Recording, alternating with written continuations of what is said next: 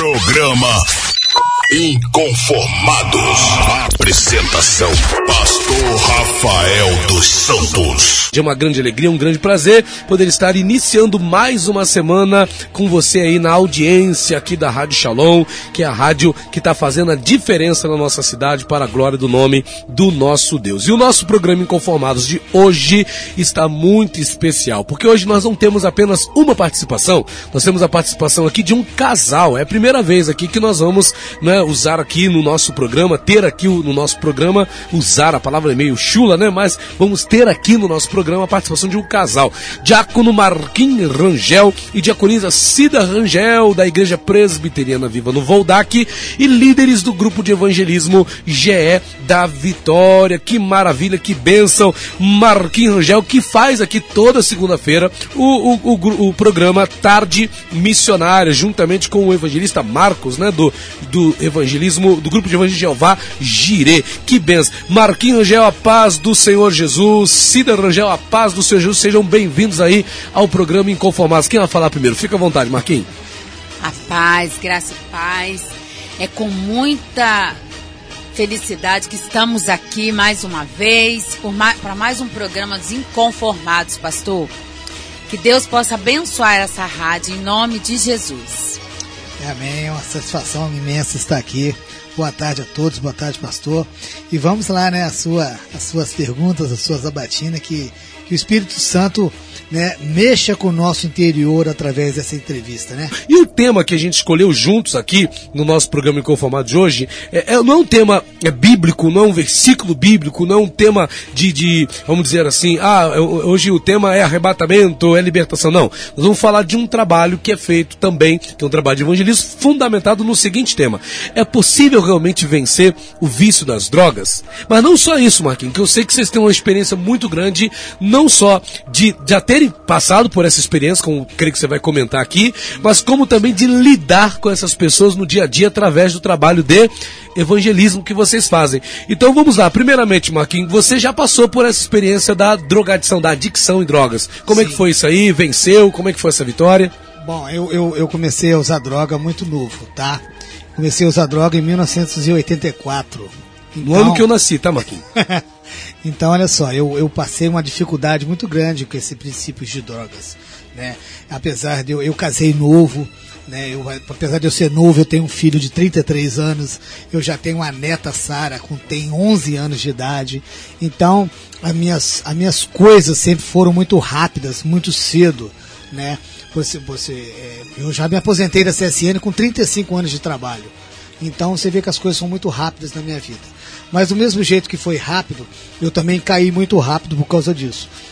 Eu comecei a trabalhar na escola técnicas, né, Pandiacológica com 14 anos e entrei na CSN em 1985. Então ali eu já estava usando drogas. Né? Então foi uma vida difícil para mim, porque eu casei novo, tive filho novo, né? E sempre trabalhando muito, porque eu tive um pensamento errado. Eu trabalhava muito, fazia muita hora extra para mim ter mais dinheiro para me comprar mais drogas. Então, com isso, eu me afundei muito nas drogas. Eu, eu perdi o meu casamento, né? Mas, para honra e glória de Deus, né? em 1995, 96, eu conheci a Cida. E a Cida né, foi uma paixão que ela começou a me ajudar. Ela começou a me, me cutucar mais para me sair das drogas. Então, eu tive muita dificuldade nessa, nessa dependência química, porque eu tinha a minha vida e tinha a minha vida dentro da CSN. Então eu corria muito atrás para me crescer dentro da CSN. Eu fui supervisor na CSN também para mim, para minha vida assim muito cedo, certo? E aí, em 2004, eu já era supervisor na CSN, eu trabalhando né, na CSN, vivendo a minha vida, mas sempre usando droga, tá? E, mas em 2000 eu tive uma batida de carro, e foi muito séria essa batida de carro, porque eu quebrei é, costelas que começou a me, a, me, a, me, a me causar dores, né? E teve, teve, teve sequelas essa batida de carro. E eu comecei né, a ter visita do irmão da Cida, o Davi. E o Davi, ele começou a conversar comigo sobre Jesus, sobre Jesus, que eu tinha que aceitar Jesus. E graças a Deus, para honra e glória de Jesus, em 2001, 7 de abril de 2001, eu aceitei Jesus. Então foi uma caminhada sabe? Algumas vezes com o pé dentro da igreja e com o pé fora da igreja. Mas eu vejo que para você conseguir vencer as drogas, você tem que ter o apoio da sua família e os seus familiares, o seu redor, te apoiar nisso também. Porque a, a gente vê que, que você está bom, um bom tempo sem usar drogas. O que que acontece? Você vai numa festa, você vai em algum lugar que tem uma bebida, que tem alguns amigos que falam assim, beba que não tem problema, e se você beber, você recai. Sabe? Porque uma coisa puxa a outra. E, e eu quero falar para você que em 2004, por exemplo, né, eu, fi, eu fui para a igreja, né, Assembleia de Deus do Coqueiro, o pastor José Luiz junto com o pastor Tacílio, né, que já, já foi para a glória de Deus. Mas ali na Assembleia de Deus do Coqueiros eu aprendi muita coisa. O Zé Luiz me deu muita aula de Bíblia. Eu hum. aprendi muito. Uma benção para o José Luiz. É, tem até programa aqui também. Você vê que Deus vai fazendo, né? então, olha só. Nessa minha, minha ida para a igreja, eu fiquei muito forte, fiquei muito bem, sabe? E, e por, por, por, por, por consequências da vida, né, em 2004 nós fomos para a IPV da Valdac, certo? Houve uma, uma, conversa entre nós e eu fui para a IPV da Valdac junto com a Cida. A Cida já se batizou na IPV da Valdac. Só que aí a gente achando já que já estava muito bom, eu tive uma recaída de droga em 2004. Marquinhos, é exatamente esse ponto que eu queria chegar. Essa questão da recaída. Porque às vezes você, você como o senhor falou, veio para a igreja evangélica, aceitou Jesus, porque muita gente pensa, não, é, é, vai para a igreja, vai para a igreja que você vai se libertar do vício. Aí a pessoa vem para a igreja pensando, não, vou me libertar. Se liberta. Mas não é só isso não, né, Marquinhos? Como é que é isso aí? Não, a tem gente, a recaída também. Tem a recaída. A gente tem que ficar esperto, porque a, a dependência química é uma, é uma doença que é psicótica, ela é na nossa cabeça. Então, se você não tiver completo tratando da espiritualidade e da sua cabeça, você pode ter uma recaída. Não que todos vão ter recaída, mas pode ter. Então você tem que estar muito, muito envolvido na obra de Deus, muito à presença de Deus, hum, saber aonde você vai, com quem você anda, senão você pode ter uma recaída assim. E nessa recaída que eu tive, foi principalmente porque eu olhei por homem, não para Deus, eu tive a recaída e eu botei fogo no meu corpo. Botou fogo no corpo, mano? Botei. É, então foi uma, uma, uma, uma, sequela que eu fui tendo devido ao meu, meu uso de droga, que, que, que a gente fica triste quando a gente tem uma recaída. Porque a gente fica, principalmente dentro da igreja, a gente fica com vergonha. Agora, Marquinhos, você, isso, essa recaída foi depois que você já estava com Jesus. Sim. E aí, mesmo já tendo conhecimento da palavra, Sim. teve essa recaída e colocou fogo no corpo? Coloquei. Coloquei. A vergonha, né? Mas aquela, aquela, aquela decepção que a gente tem, dá uma, uma depressão depois que você usa a droga, sabe? Então, eu, infelizmente, eu botei fogo no meu corpo. Mas hoje eu tenho uma visão que foi um aprendizado para mim. Mas na época foi muito difícil, né, Cida? Foi um muito processo difícil. que teve que passar. Cida, você como esposa do Marquinhos que viveu, vivenciou, às vezes a gente fala aqui, geralmente quando a gente traz aqui, a gente traz só um convidado, já tocamos esse assunto de leve aqui com outras pessoas, mas geralmente a gente traz só o marido ou traz só alguém que vai falar sobre o assunto, né? Alguém que vivenciou a situação, mas a gente não traz aquela, como o senhor falou, o co Dependente. O codependente. E pro codependente, no caso que foi a senhora, a pessoa sofre também? A senhora sofreu também esse período aí? Sofre muito. Por quê? Ele, como dependente químico, ele sofre usando as, dro as drogas. O codependente, ele sofre vendo as, as, atitudes da pessoa se acabando ali nas drogas e não se alerta, não se atenta que aquilo ali está levando a pessoa para o buraco, está levando para o abismo. Mas a droga é tão ma maior na vida deles que eles não conseguem enxergar isso. Então, nós sofremos muito. O codependente, ele sofre muito. Mas eu creio que a gente, que eu, como eu já estava na igreja, eu caminhava, não desistia, eu falava, só pensava, Senhor, meu esposo, ele não nasceu assim. E eu queria que um dia o Senhor ia libertar ele totalmente dos vícios das drogas. Porque às vezes um amigo vai e fala assim, vai, bebe só um pouquinho, não tem nada a ver. Esse nada a ver, por isso que o mundo está desse jeito que está hoje. É o nada a ver. né? Quantas pessoas, quantos jovens estão nas drogas? Então, o codependente, ele sofre muito. E meu filho sofreu muito também. E eu tentava, de todas as formas, levar meu filho para a igreja, ficar mais centrado na igreja, mais com os trabalhos da igreja para ver se ele tirava o foco do pai. Não tirar o foco, tirar ele do pai, mas dele ver o pai dele no estado que o pai chegava em casa. Às vezes eu não tinha vontade de ir embora para casa. Saía do trabalho, eu não tinha vontade de ir embora para casa.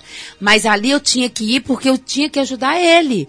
Eu tinha que estar ali junto com ele, porque ele sem eu era pior.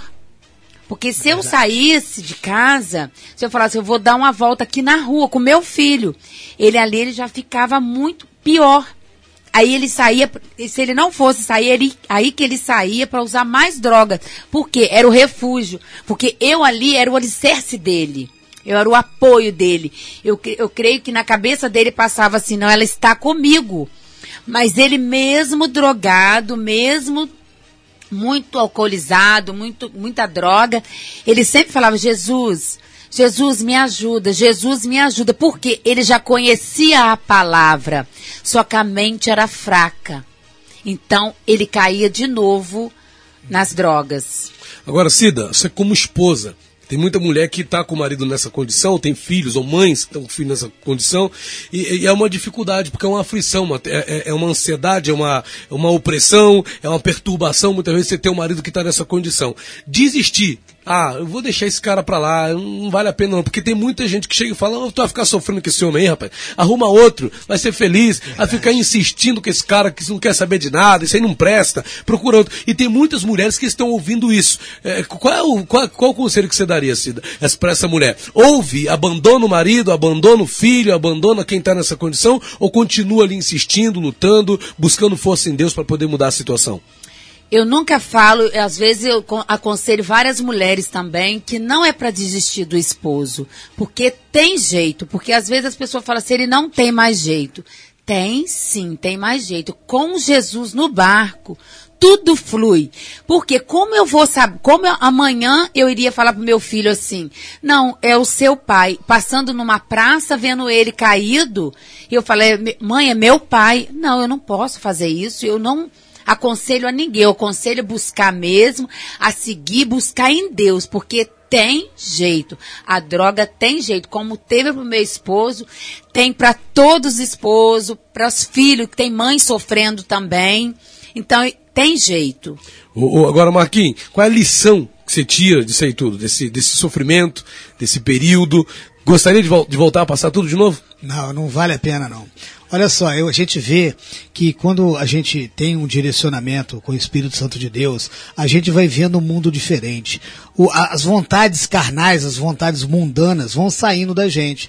Mas a gente tem que buscar um apoio também na família. Mas tem que buscar o apoio em Deus, o direcionamento de Deus. A palavra de Deus nos direciona, sabe? Para um direcionamento melhor, para uma coisa melhor. Porque olha só, depois dessa recaída de 2004, eu fiquei bem na igreja, sabe? É, é, é, fiz, comecei a estudar teologia lá na, na Assembleia de Deus da rodoviária.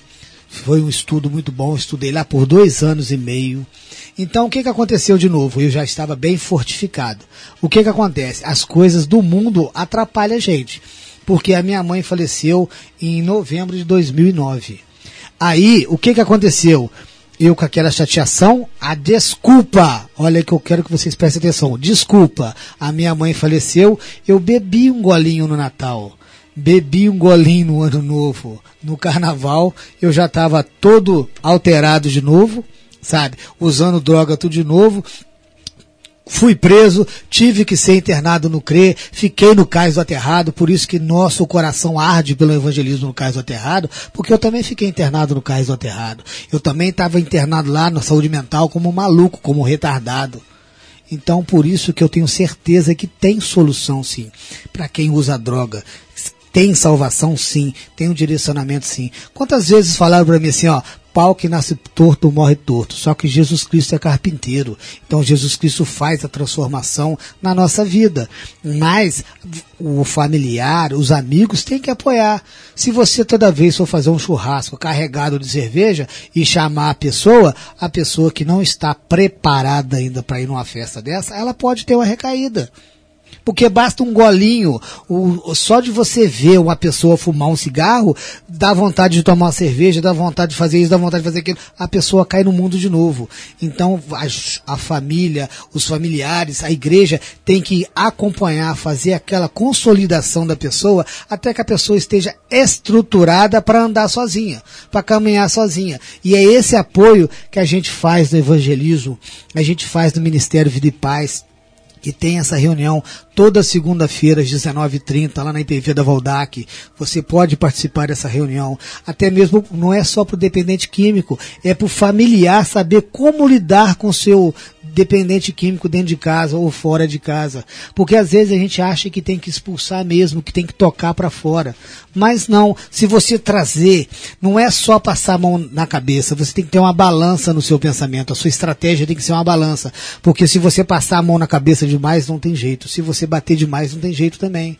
Porque o que a gente tem que fazer é resgatar essa pessoa e direcioná-la para a gente não, não, não voltar ao erro. Maravilha. Marquinhos, você falou uma coisa aí sobre a questão da igreja. E a pergunta que eu quero fazer dentro desse contexto, porque tanto, tanto a Cida, sua esposa, falou, e você também citou, como a igreja ajuda mesmo aqui? De que forma? O que, que você enfatizasse? Como a igreja pode ajudar nesse processo eh, de libertação do adicto ou da pessoa que é dependente química? Porque geralmente os trabalhos das igrejas são focados em quê? Vamos fazer a oração de libertação. Aí bota o cara lá que está viciado em droga, bota a mão na cabeça dele, sai, sai, sai o Zé Pilintra, o Chucaveiro, o Tranca-Rua, né? E às vezes sai mesmo, que quer para sair, sai em nome de Jesus, mas muitas das vezes o camarada, mesmo tendo experimentado essa libertação na igreja, ele continua ainda dependente químico depois sai da igreja. Então, qual é o trabalho que realmente a igreja deveria fazer para ajudar nesse processo da libertação da, da, da dependência química? Fica à vontade, Cida, né, que vai falar. Isso. Eu acho que a igreja ela tem que abraçar as pessoas, porque como né, o evangelho de Deus mesmo, na palavra de Deus, diz que ele Deus é paz, Deus é amor. Então nós devemos abraçar mesmo essa pessoa.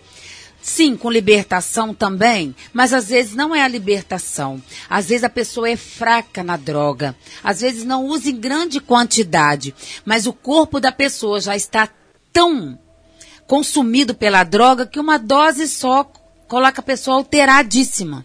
Mas por quê? Pelo organismo dela já está totalmente tomado. Então tem, eu creio que a igreja ela tem que abraçar, porque elas têm que abraçar essa pessoa para desintoxicar essa pessoa, levando para uma clínica e a família ficando bem junto, né, com amor, cuidando, porque às vezes a pessoa sozinha não adianta, não vai conseguir. Sozinha ela não consegue. Precisa de apoio.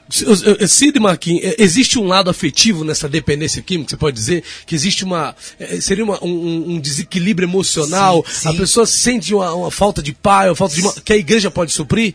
É, é, é, justamente isso, eu acredito nisso. O carinho, você de pegar as pessoas realmente com carinho, com dedicação, fica mais fácil para a gente largar o vício porque falta sim todo usuário de droga, toda pessoa que tem um vício, não precisa ser só droga, gente. Pode ser o jogo de baralho, pode ser é, ver alguma coisa na internet. Esse vício é porque falta alguma coisa, tem um buraco, tem um vazio dentro da pessoa. E esse vazio tem que ser completo com Jesus Cristo porque diz na palavra de Jesus Cristo, né, que Jesus Cristo é o caminho, Jesus Cristo é a verdade. Então a gente tem que buscar essa verdade para encher esse vazio que nós temos, porque todo dependente químico, ele falta alguma coisa para ele é alguma fuga, é algum medo que ele tem, é algum receio que ele tem. Porque realmente nós somos, né, o dependente químico, ele é um dodói. Tudo que você falar com ele, se você magoar ele, ele vai voltar a usar droga. Então, não é que você tem que tratar ele como um, um bibelô, uma, uma, uma, louça que você tem dentro da sua casa. Mas tem que ter uma certa atenção, uma, uma certa dedicação. É não, não e sim, sim. Tem certas coisas que você não der. Porque se também você pagar todas as contas dele, se você resolver todos os problemas dele, ele não vai virar um homem, ele vai virar um frouxo. Então você tem que fazer as coisas com dosagem, você tem que ter estratégia. Por isso que a gente tem né, que é, é, por exemplo, o Ministério Vida e Paz, tem o Reviver nas outras igrejas. Você tem que buscar uma equalização, alguém que possa te assessorar, te ajudar, te montar estratégia, porque cada um é cada um. Cada um tem uma cabeça diferente. Então você não tem uma varinha de condão que você vai dar para mim e vai dar para o seu filho ou vai dar para o seu marido. Cada um tem que ter uma estratégia diferente, porque cada um é um problema diferente. Não é uma solução igual para todo mundo. Não é a mesma dose de remédio para todo todo mundo que vai dar certo. Porque a gente tem essa fuga, que é usar droga, é o medo, é a fuga de alguma coisa. Eu descobri qual era a minha, né, é, com, com o andar da carruagem, que foi, eu fui fazendo libertação, eu fui pedindo perdão a Deus, eu fui perdoando as pessoas, porque a gente vem tendo perdas no caminhar da nossa vida. É falta de amor de um pai, é falta de amor de um irmão, de uma mãe, alguma coisa que aconteceu, ou uma decepção amorosa, alguma coisa acontece. E a pessoa começa a usar droga e vai se embrenhando nesta vida e depois não consegue sair porque muitos deles se envolvem no crime porque eu tive a sorte de trabalhar na CSN, mas quem não tem sorte de trabalhar, de arrumar um emprego, vai fazer o quê? Vai roubar, vai matar, vai destruir por aí. Então aí vem os, os, as consequências piores. Porque tem a consequência. Todo erro que nós cometemos tem a consequência sabe? Então a gente tem que ajudar essa pessoa, a igreja também tem que se estruturar em ministério, em alguma coisa, para botar essa pessoa para trabalhar no, no, ministério. Não é renegar e empurrá-la para lá, não, porque isso não está ajudando, isso está atrapalhando. Eu acredito que se a gente vivesse um amor maior entre as pessoas, as coisas ficariam cada vez mais fácil. Não só para o dependente, para viciado, para alguma coisa. Mas é todo mundo, porque todo mundo precisa desse amor, de unidade entre as pessoas. Marquinhos, se fosse para você apontar é, um, um, erro que a igreja comete que acaba atrapalhando de alguma forma esse processo de, de libertação do dependente comum. As pessoas, primeiro, primeiro, acredito que o primeiro local onde a pessoa que está com vício está é, né, vivendo essa, essa, essa, essa, essa sofrência aí da, da vida da, da dependência química, o primeiro lugar que ele vai procurar é a igreja. Existe um erro que a igreja comete? Quando a pessoa vai, existem erros ou erro que a igreja está cometendo? Pô, a igreja está errando nisso aqui, a igreja está falhando nisso, quando o assunto é dependente químico? Sim, eu acredito que, que nós, nós pecamos como igreja em não abraçar essas pessoas, e às vezes nós julgamos e já condenamos. A gente não quer saber o porquê que a pessoa teve uma recaída. Entendeu? Às vezes a gente também trabalha no celeiro da IPV, a gente dá uma cesta básica, daqui a pouco a gente fica sabendo que a pessoa pegou a cesta básica e trocou troco de droga entendeu? Mas aí não é julgar e nem condenar essa pessoa. A gente tem que usar um artifício de trazê-la para nós e entender por que está fazendo isso. Porque às vezes é uma falha, né? Uma, não tem Jesus Cristo dentro do coração dela ainda. Ela não está preparada para caminhar sozinha. A gente tem que dar um apoio maior. Eu sei que às vezes as pessoas não entendem isso. Sabe por quê? A pessoa, tem muita gente dentro da igreja que acha assim, porque aceitou Jesus, porque fez uma cura e libertação, a pessoa está salva. Não é assim, não. Todo mundo tem o seu tempo, todo mundo tem o seu start de ter essa salvação. A minha demorou bastante, porque às vezes a gente ainda sente, sentia, né, depois de 2010, que eu me firmei na, na, na, igreja, que eu me firmei na obra, que eu comecei a trabalhar na obra de Deus, de vez em quando, ainda, dentro da CSN, ainda vinha aqueles pensamentos, aquelas decepção que falava assim, pô, eu vou sair, vou dar um, né? E vou errar. Mas não, aí na mesma hora já começava a orar, não, meu Deus, tira isso da minha cabeça, meu Deus, tira isso do meu coração, eu tenho a minha família, eu não posso decepcionar a minha igreja, a minha liderança, porque quando o, o, o dependente químico começa a ter essa, essa percepção que o decepcionar as pessoas que a ama é melhor né, do que usar uma droga, né, o não decepcionar as pessoas, a nossa liderança, isso vai dando força pra gente. Então a gente começa a olhar para o outro lado, não, eu não vou errar porque eu preciso disso. Eu não vou errar porque Hoje, por exemplo, eu tenho, eu tenho discípulos, eu tenho pessoas que me têm como espelho. Eu não vou errar. Eu tenho que ser a Bíblia que o mundo vai ler para me transformar pessoas. Eu tenho que direcionar pessoas através da Bíblia, e não no que eu acho, no que eu penso. Eu tenho que falar o que a Bíblia fala. Eu tenho que direcionar conforme a Bíblia direciona, e não o que eu acho. O que eu acho, o que eu penso não interessa. Tem que ser o que a Bíblia manda. Então a gente vai direcionando com o Espírito Santo e não do que a gente acha. O que eu acho, o velho homem morreu. Então a gente tem que sempre né, é, é, ensinar, direcionar a pessoa através da Bíblia. E às vezes o eu acho condena uma alma, a gente perde uma pessoa, a pessoa morre, a pessoa se desvia, sai da igreja e não volta nunca mais. Então você tem que saber perdoar mais vezes quando a pessoa tem uma recaída, quando a pessoa é muito dodói. Tem muito crente dodói, porque você não cumprimentou ela, ela sai da igreja. Então você tem que ter essa, essa percepção de saber entender quem precisa de um carinho maior e quem não precisa de um carinho maior. Maravilha! Nosso querido diácono Marquinhos Rangel e a diaconisa Cida Rangel da Igreja Presbiteriana Viva no Voldac e líderes do grupo de evangelismo GE da Vitória aqui conosco hoje no nosso programa Inconfortável. Programa Inconformados. Apresentação: Pastor Rafael dos Santos.